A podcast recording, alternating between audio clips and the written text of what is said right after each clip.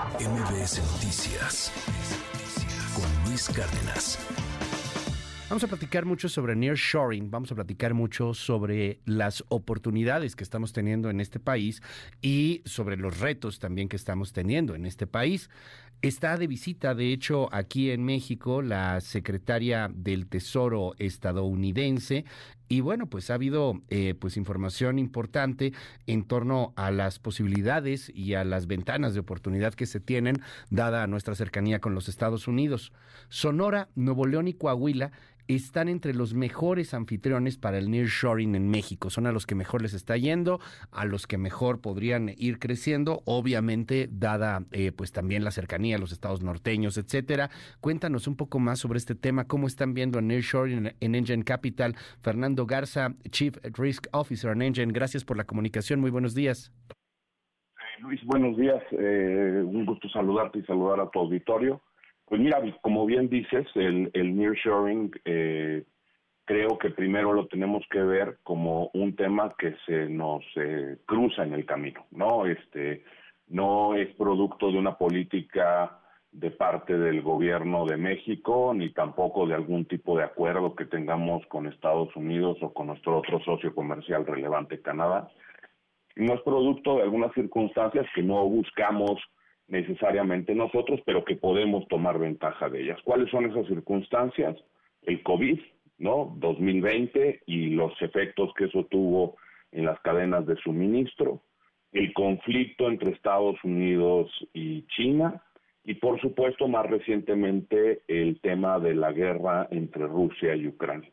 Esas circunstancias de una manera geopolítica global ¿no? Nos han puesto a todos nosotros finalmente en un camino en donde las cadenas productivas no pueden tener retrasos ni, ni este, retardos en, en, sus procesos y por lo tanto la, se está buscando finalmente tener el aseguramiento de que las mismas funcionen de una manera continua y que mejor México que poder aprovechar nuestra enorme frontera que tenemos con Estados Unidos y el enorme potencial de mercado que tiene toda la zona, digamos, de libre comercio que es Norteamérica en este caso.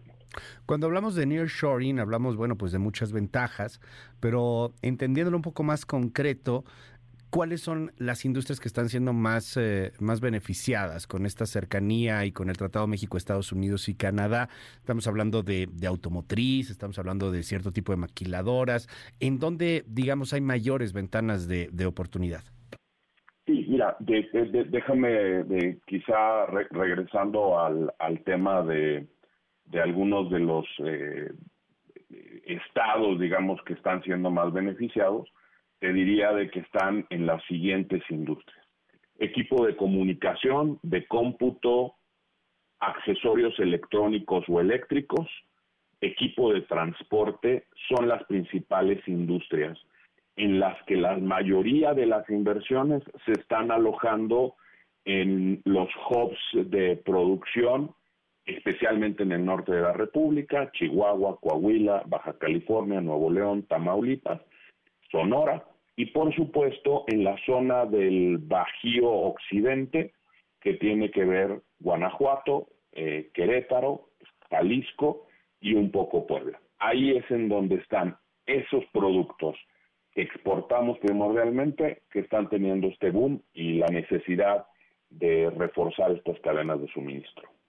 Ahora, eh, hay eh, una eh, un, desaprovechamiento de todo esto por parte de, empresarios, de gobierno, porque yo escucho frecuentemente el tema, estamos frente a ventanas que no se van a volver a, repetir tan fácilmente, podríamos estar produciendo mucho mejor, está yendo bien, pero la verdad nos quedamos cortos. ¿Qué opinas sobre eso?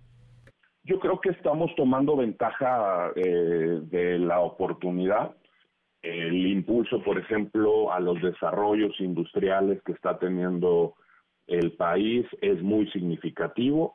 Por ejemplo, en Nuevo León se están construyendo cerca de un millón de metros cuadrados, más o menos en los últimos tres, cuatro años, 870 mil metros cuadrados de nuevas naves industriales y lo mismo está sucediendo en Chihuahua y en Sonora para poder alojar finalmente este boom industrial.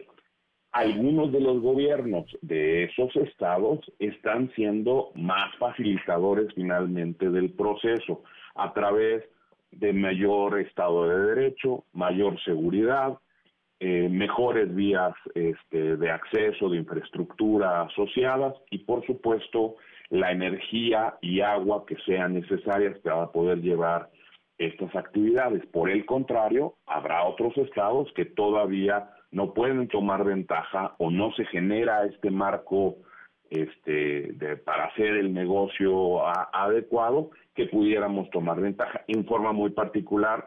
Desafortunadamente, pues los estados del sur, sureste del, del país todavía no se toma ventaja de esto. Pero hay otros que sin duda lo están haciendo y lo están haciendo bien. ¿Qué podríamos hacer más?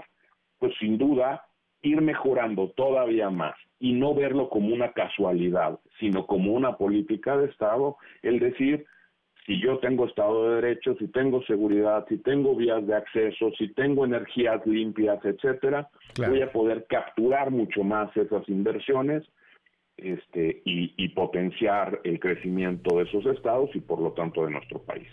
Fernando Garza, te aprecio muchísimo que estés con nosotros, Chief Risk Officer en Engine Capital, y bueno, pues ahí hay también más información en Engine. Creo que es un momento de poder ver cómo, cómo sí, cómo construir, de aprovechar esta ola de oportunidades y qué mejor que hacerlo con Engine Capital, con toda la asesoría y también con eh, el eh, financiamiento que sea necesario para distintas empresas de cualquier tamaño, Fernando. Así es, y con gusto los acompañaremos y trabajaremos de su mano para poder potenciar el crecimiento de los diferentes negocios que pueden tomar esta oportunidad que se nos presenta. Es Fernando Muchas gracias, Luis. MBS Noticias con Luis Cárdenas.